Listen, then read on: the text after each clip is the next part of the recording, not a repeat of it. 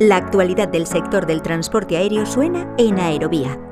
Los pilotos eh, de aviación general se meten muy fácilmente en cualquier aeropuerto, sobre todo, o sea, tanto si tienen control, eh, torre de control como si no lo tienen, y lo que serían las clases Delta, que es el aeropuerto controlado con torre de control más pequeño, o una clase Charlie, la gente se mete sin ningún problema.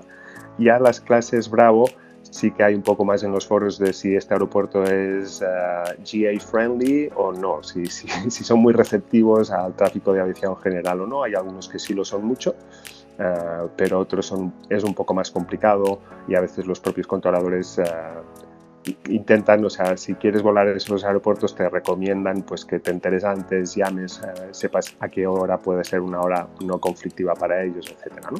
Pero, pero puedes aterrizar con una Cessna en New York Kennedy, vas a tener que pagar una bonita tasa, eso sí, pero vas a poder hacerlo. ¿Quieres escuchar esta entrevista completa? Descarga ya el último capítulo de Aerovía